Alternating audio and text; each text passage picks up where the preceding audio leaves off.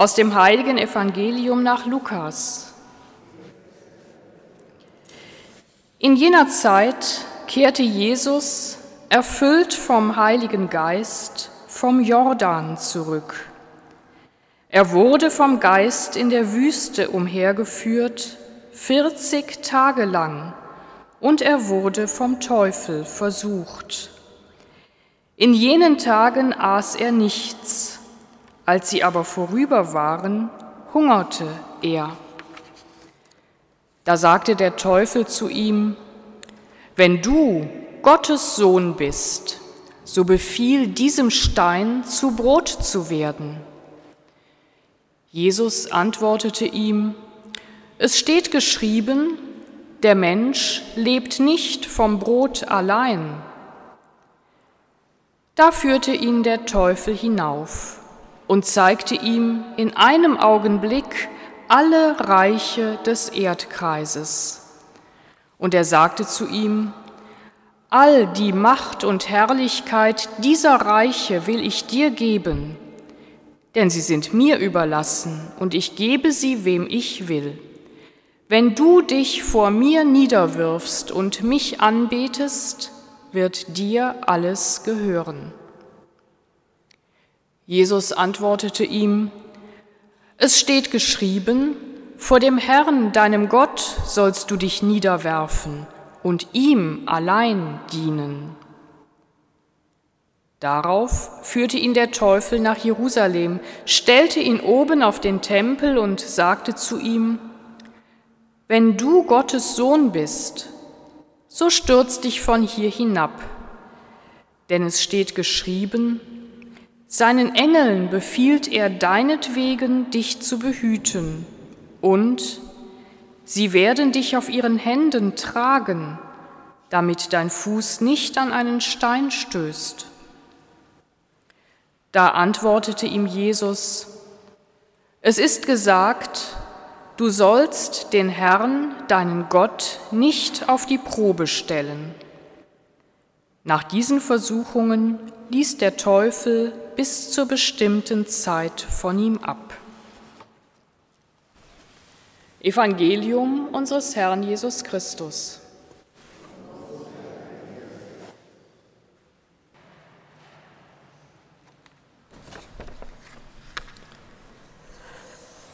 Der Teufel, liebe Mitfeiernde, ich muss gestehen, dass ich Mühe mit diesem Bild habe und einige von Ihnen vielleicht auch.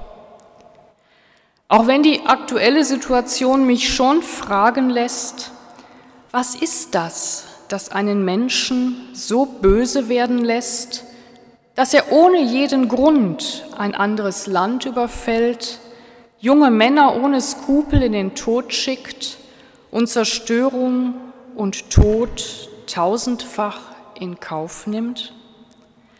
Woher kommt das Böse?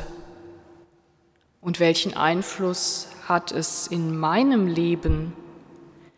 Ist das eine fremde Macht, die Einfluss hat auf mich? Wenn wir uns einmal auf dieses Bild einlassen und dem Evangelium nachspüren, in dem wir gehört haben, wie Jesus vom Teufel versucht wird, und uns mal von dem Bild abwenden und schauen, was dahinter, hinter diesem Bild steht, dann erkennen wir vielleicht auch uns selber wieder. Denn Versuchungen wie die, denen Jesus nach dem 40-tägigen Fasten in der Wüste ausgesetzt ist, ich glaube, so etwas kennen wir doch alle. Diese innere Stimme, die mir mehr oder weniger laut zuflüstert, was scheinbar alles gut für mich ist, was ich alles zum Leben brauche. Und wahrscheinlich kennen Sie alle diese drei Versuchungen, die hier im Evangelium als Einflüsterungen des Teufels dargestellt sind, ziemlich genau. Und vielleicht sind das sogar die Grundversuchungen, denen jede und jeder immer wieder neu ausgesetzt ist. Die Versuchung des Habenwollens, des Konsums, wer kennt das nicht? Die innere Stimme, die sagt, das musst du unbedingt haben, das ist toll, das ist interessant, darin siehst du gut aus. Die Versuchung, immer mehr zu haben, immer mehr Gewinn zu erwirtschaften, auf Kosten anderer, der Umwelt, der Menschen, die nicht das Glück haben, in diesem Teil der Welt zu leben, die die Umwelt zerstört und Gerechtigkeit so schwer macht. Klimagerechtigkeit jetzt heißt die Kampagne der Fastenaktion in diesem Jahr und fordert uns auf, genau dieser Versuchung entgegenzutreten, damit Leben und Gerechtigkeit möglich wird. So wie Jesus dieser Versuchung entgegengetreten ist, er, der sie selbst erfahren hat und weiß dieser inneren Stimme ein Wort aus dem Buch Deuteronomium entgegenzusetzen, der Mensch lebt nicht vom Brot allein, sondern von allem, was der Mund Gottes spricht. Eine ganz klare Antwort auf die Frage, was lässt mich leben? Was macht mich satt? Was macht mein Leben reich? Und zugleich ein Bekenntnis zu Gott, der Leben schenkt und uns leben lässt. Eine weitere Versuchung ist die Versuchung, Macht und Einfluss zu gewinnen. Die innere Stimme, die sagt, in dieser Situation musst du die Beste, der Größte, die Stärkste sein, derjenige, der Recht hat, also Macht haben. Du bist derjenige, der das Sagen hat, dann fühlst du dich gut. Das gibt es im Großen wie im Kleinen, in Beziehungen genauso wie im Job, in der Familie zwischen Eltern und Kindern wie in der Partnerschaft. Wer auf diese Weise mit Machtbestrebungen Beziehung lebt, handelt nicht nach Gottes Willen, dient nicht dem Leben, dient anderen Interessen und Kräften, die zerstörerisch sind. Wir sehen es so aktuell im Großen auf der politischen Ebene. Machtbesessenheit führt zu Zerstörung, zu unendlichem Leid, zum Tod. Schließlich die innere Stimme, die mir sagt, du brauchst Sicherheit. Du musst dich absichern gegen alle Risiken und Eventualitäten. Wenn du dich gegen Krankheit, gegen Armut, selbst gegen den unter Umständen qualvollen Tod versicherst, dann kann dir nichts passieren. Und wenn du dich so oder so verhältst, dann ist Gott auf deiner Seite, dann wirst du auf Händen getragen. Dieses Denken begegnet uns manchmal in evangelikalen Kreisen. Dort wird gesagt, wenn du krank wirst, arbeitslos oder arm, dann hast du einfach nicht genug gebetet, dann hast du einfach nicht fest genug geglaubt. Doch Leben und Glauben funktionieren so nicht. Dieser Einflüsterung liegt ein Gottesbild zugrunde, das auf der Vorstellung von einem Automatismus beruht.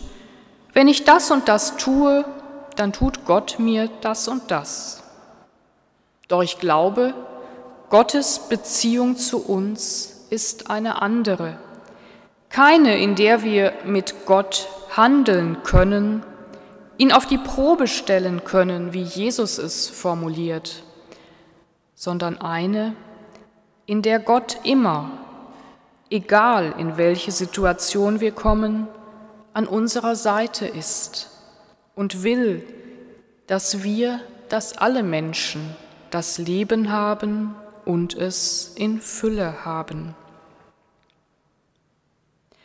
Auf all diese inneren Stimmen, die Versuchungen, die Stimme des Verwirrers, des Durcheinanderbringers, das ist nämlich die Bedeutung des Wortes Diabolos, auf all diese Stimmen zu hören, das bringt unsere Beziehung zu Gott durcheinander. Nicht auf Gott zu hören, sondern aus diesen Stimmen und Versuchungen das herauszuhören, was Gott für uns und von uns wollen könnte, das bringt uns Gott näher.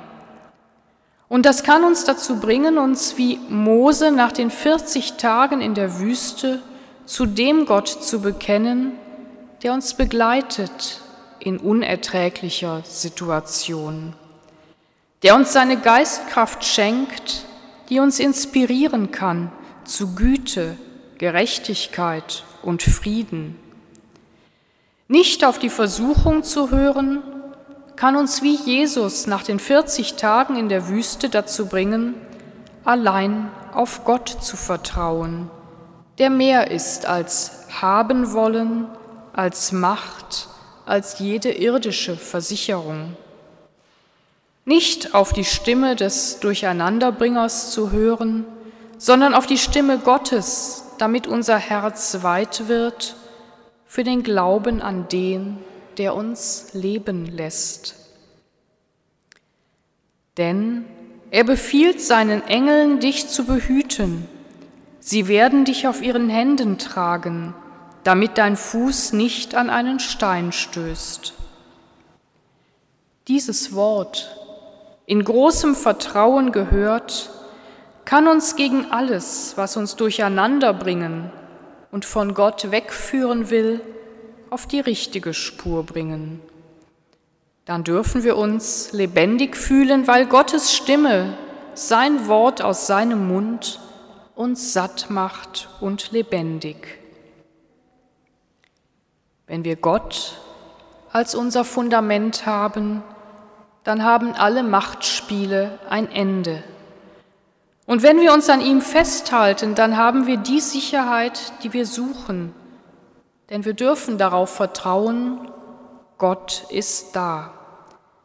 Wie schwer ja scheinbar unerträglich manche Situationen auch sein mögen. Und so können wir das Leben finden, das Gott uns in Jesus Christus versprochen hat, heute und in den nächsten 40 Tagen.